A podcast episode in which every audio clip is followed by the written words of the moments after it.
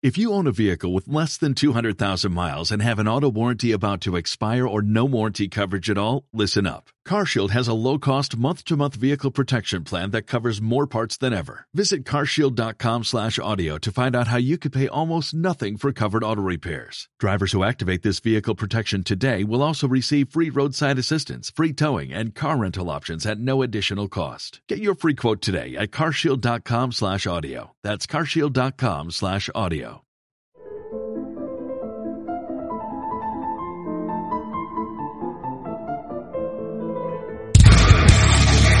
Idiomas, querida. Aprende. ¡Idiomas, querida! Bueno, Dios Aprende. mío, volvemos en mayo con nuestra maravillosa sección. la lección. La verdad que sí, porque bueno, todos los meses necesitamos una nueva lección. Oye, cabecera como esta no la habréis visto en la YouTube jamás. Ni la vais a hay que ver. decirlo, Ni la vais a ver. ¿Estáis todos en vuestros pupitres? Pues venga, que empieza la clase. Fantasía. Vamos. La verdad que este mes de mayo está protagonizado siempre por un festival Sí. muy eh, popular en Europa, que es Eurovisión. Y eh, quizás muchos sabréis de lo que va Eurovisión, pero muchos otros no. Por ejemplo, los españoles más jovencitos quizás no sepan de qué va Eurovisión Bueno, y creo- mucha gente latinoamericana pues quizás no sepa de qué va Eurovisión. Yo creo que todo el mundo sabe de qué va Eurovisión, algún rezagado queda. Y pero si no lo sabe, debería saberlo y para eso venimos a aclararlo aquí. A ver, Eurovisión, ¿qué es, cariño? Pues es una competición que se hace todos los años en la radio televisión europea eh, para seleccionar la mejor canción y cada país presenta su canción. Eso se hace desde 1956 y que se comenzó con siete países y actualmente son entre 42 y 43 países los que se están presentando con dos semifinales, que luego hablaremos cómo es un poquito la mecánica, pero ya son más de 62 años No. celebrándose, que es el, el- el show musical más longevo de la historia en televisión. Sí, también con más récords de audiencias que ha conseguido eh, hasta alcanzar los 600 millones de espectadores el Festival de Eurovisión cada año en Europa, un fenómeno audiovisual porque realmente no solo es una competición de canciones sino también es muy visual y aquí vamos a daros un poquito pues las normas que tiene cada año el festival Dicen de la Super Bowl, pero mira, Sí. Lo primero que llega cada año en Eurovisión a partir del 1 de septiembre son las propuestas eurovisivas. Todos los países hacen una preselección, que a veces es interna, y una delegación de, de radio y televisión de cada país elige a dedillo el artista que debe ir prese- representando al país.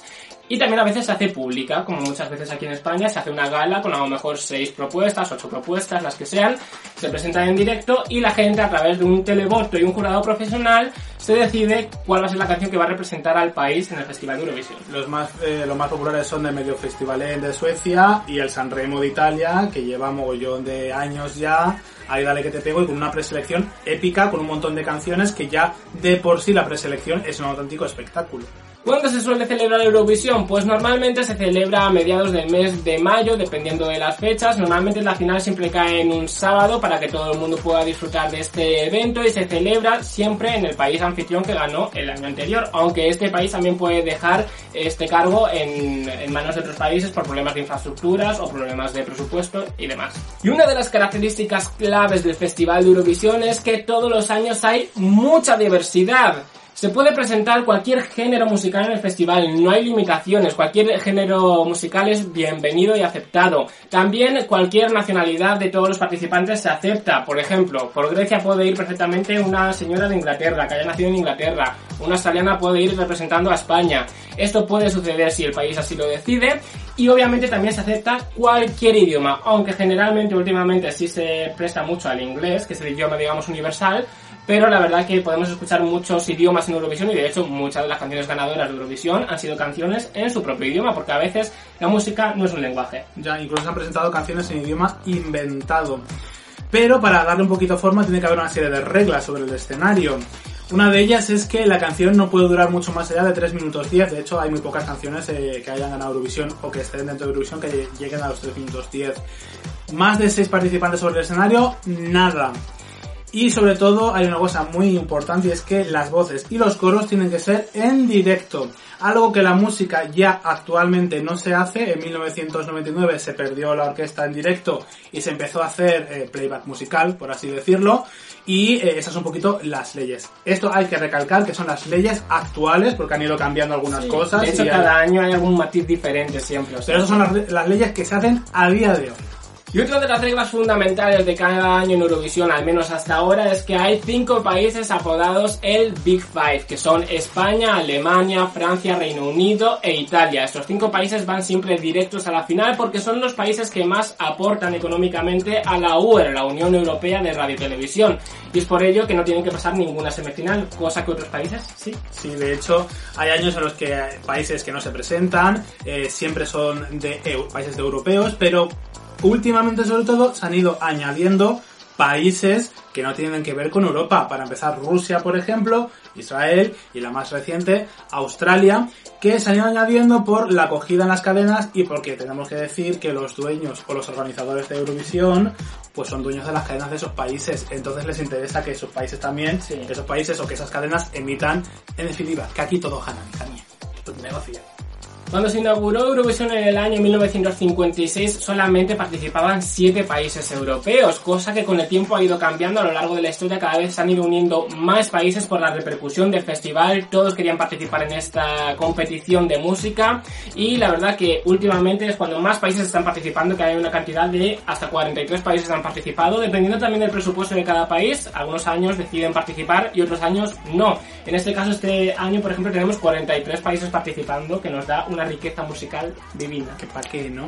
Esta preselección, o sea, esta selección de países luego pasan por dos semifinales. Una primera semifinal en los cuales se deciden las 10 mejores canciones de los candidatos de la primera semifinal y las 10 mejores canciones que decide el público también de la segunda semifinal para que en la final se presenten exclusivamente 26 países.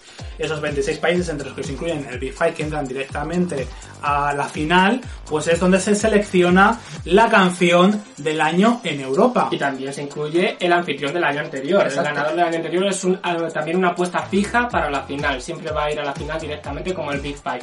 Pues sí, una auténtica fantasía. ¿Y cómo se decide la canción?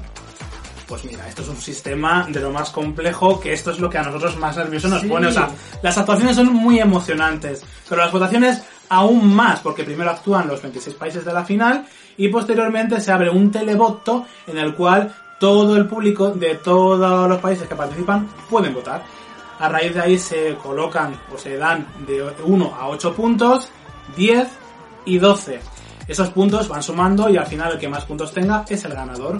Este año además ha, ha- habido años que sí, ha habido años que no, que además el jurado da su propia votación y se hace un 50% jurado y un 50% televoto y desde ahí se hace. Además, este último año, estos últimos años han hecho de manera muy super apoteósica que es que hacen el vuelco al final y hasta último momento no se sabe quién es el que gana porque aunque vayas perdiendo, es eh, de repente vuel- vuelcan el voto del público y cogen al cielo con ello. Pues estos son todos los datos para conocer un poco más el Festival de Eurovisión. Esperamos que muchos que no conozcáis el festival os apuntéis a verlo cada año porque se retransmite en todos los países, cada vez es más popular y a través del streaming se puede disfrutar en todas las partes del mundo. Y es por eso que Australia en 2015 entró a participar en, en Eurovisión. Además, cada vez están abriendo más fronteras para celebrar Eurovisión, no solamente para celebrar, sino para ganarse un puesto a participar en Eurovisión, porque se está comentando que Asia en los próximos años podrá celebrar su propio festival en el que se elija la canción que puede venir a Europa a representar a Asia o a Japón o a lo que sea. Nosotros- Veremos a ver cómo es todo esto. A nosotros que nos encanta la música, la verdad que estamos todos los años living con esto de Eurovisión porque es una celebración de música a nivel internacional, el espectáculo audiovisual con más espectadores, hasta 600 millones de espectadores, lo hemos dicho al principio,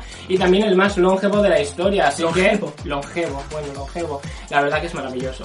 ABBA, Julio Iglesias, Celine Dion, Bonnie Tyler, todos estos, todos estos artistas han participado eh, anteriormente en Eurovisión y muchos más, ¿eh? Y canciones que han sido auténticos hits. Porque ese es otro factor que no hemos dicho, que es que una persona famosa, conocida, también puede participar en el festival, o sea que no hay limitaciones aquí, la verdad. A ver si se presenta un año Kylie Minogue por Australia, que eso es lo que yo estoy esperando. Ay, pues ojalá. Y hasta aquí hemos llegado con nuestras reglas y nuestra pequeña clase de Eurovisión para aquellos que no conozcan todavía el certamen.